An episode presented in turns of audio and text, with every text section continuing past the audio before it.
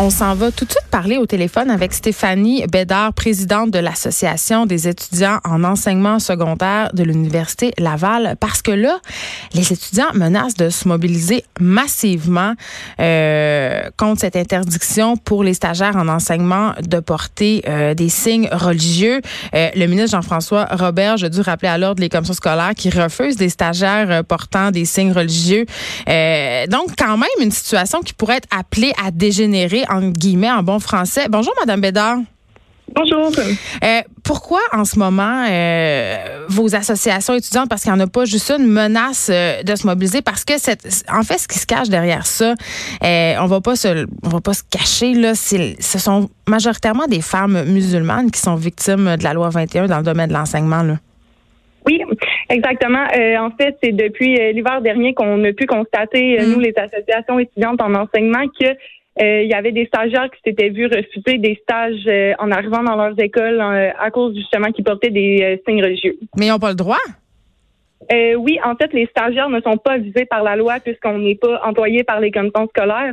On est sous les ailes des universités, donc le projet de loi, ben, il s'appliquait pas à nous. Mais c'est ça ce que je veux dire, c'est que les commissions scolaires n'ont pas le droit de refuser des stagiaires parce qu'on porte un signe religieux. Oui, exactement. Puis c'est euh, c'est un peu ça qu'on va euh, qu'on dénonçait ce matin. C'était que euh, il y a des cas qui sont arrivés l'an passé. Puis quand les associations étudiantes et les étudiantes ont essayé de contacter le ministre Jolin Barrette pour dénoncer la situation, ben les ministres ont juste pas répondu à nos appels. Puis ben la situation est restée comme telle. Puis les étudiantes n'ont pas pu faire leur stage. Puis une affaire qui est assez déplorable, euh, à ce que je comprends, euh, c'est que les jeunes femmes qui sont visées par ces politiques-là, euh, qui sont, rappelons-le, illégales, les commissions scolaires qui n'ont pas le droit de faire de la discrimination à ce stade-ci, euh, ben ils veulent pas faire de sortie publique, ils veulent pas, en guillemets, débattre de leurs points, parce que à chaque fois qu'elles prennent la parole publiquement par rapport à l'enjeu du voile islamique, ben elles se font intimider, elles sont victimes de représailles, même de violences.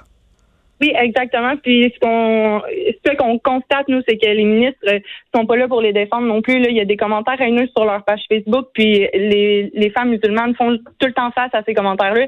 Puis il y a jamais personne qui prend leur défense. Donc nous, on trouvait que c'était assez. Puis on a un mandat de protéger nos membres et de les de les amener à diplômer. Donc euh, c'est pour ça un peu qu'on est sorti dans les médias ce matin. Et là, qu'est-ce que vous demandez euh, au ministre? Euh, ben, tout d'abord, ce qu'on demande au ministre de l'Éducation, c'est de remettre les commissions scolaires euh, à l'ordre, puis de leur rappeler que. Mais il le euh, fait, là. Pardon? Il le fait. Il le fait non, ce il matin. l'a pas encore fait. Ah, OK. Il doit rappeler à l'ordre. Oui, c'est okay. ce qu'on souhaite. OK. Puis, euh, OK. Puis si jamais il ne le fait pas, si les commissions scolaires persistent et signent, euh, vous allez aller en grève. Et là, je disais à la blague tantôt que ça pourrait quand même avoir des répercussions importantes. Quelles pourraient être ces répercussions-là?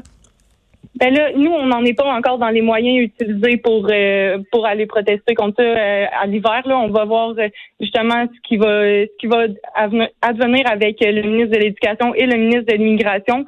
Puis à ce moment-là, ben ça va être plus ça va plus être au début de la session d'hiver qu'on va pouvoir prendre des moyens puis se dire les moyens concrets qu'on va prendre en fait pour défendre notre point. Mais vous êtes prêt à aller en grève?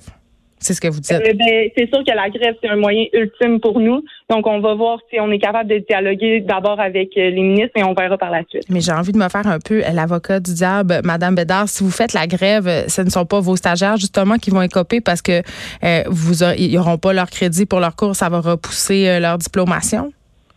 Oui, ben justement là, on n'est pas rendu là. Donc euh, moi, j'ai j'ai le mandat de protéger mes membres. J'avais le mandat de protéger mes membres ce matin.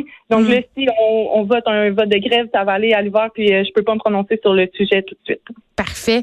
Merci beaucoup, Stéphanie Bédard. Vous êtes présidente de l'Association des étudiants en enseignement secondaire de l'Université Laval. On va vous souhaiter bonne chance pour la suite et évidemment, j'espère que le ministre Jean-François Roberge va les rappeler à l'ordre de ces commissions scolaires. Moi, je comprends pas encore euh, vraiment en quoi un enseignant ou une enseignante qui porte un signe religieux, qui porte le voile, ça peut invalider sa capacité à enseigner. Il y a des enseignants qui portent des croix dans le cou, il y a des enseignants qui portent toutes sortes d'autres signes.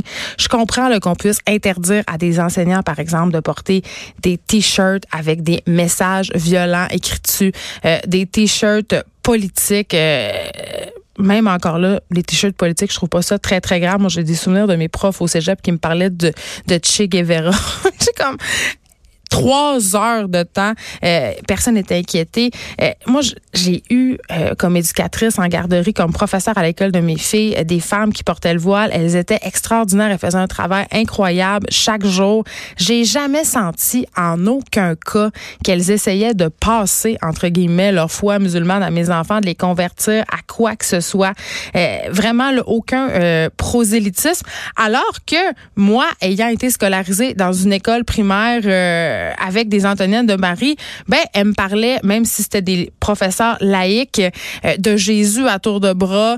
Euh, on me parlait des bonnes vieilles valeurs judéo-chrétiennes. On m'a même dit en cinquième année que si je coulais mon examen de maths, j'allais aller en enfer. Donc vraiment, c'est pas parce qu'on porte un voile qu'on est nécessairement plus enclin à parler de sa religion que les autres. Et même au contraire, je trouve que ça peut donner lieu. je sais que c'est pas tout le monde qui est d'accord avec ça, puis qui ça heurte beaucoup le voile parce que c'est bang dans ta face. Mais quand même, je trouve que dans certains cas, ça peut donner vraiment une bonne occasion aux enfants de poser des questions, de se frotter à une culture qui est différente de la leur, alors qu'on empêche les étudiants, les étudiantes euh, de porter des signes religieux et euh, ce sont majoritairement euh, les femmes musulmanes qui sont visées hein, par la loi 21 dans le domaine de l'enseignement. Je trouve ça, je persiste, là, je trouve ça déplorable. Je comprends pas, je comprends pas pourquoi on est allé de l'avant avec ça et que des commissions scolaires est au-devant de cette loi-là et empêche des stagiaires en enseignement d'accéder euh, à leur scolarité, à ce qui va en faire des citoyens euh, qui paient des impôts, qui participent activement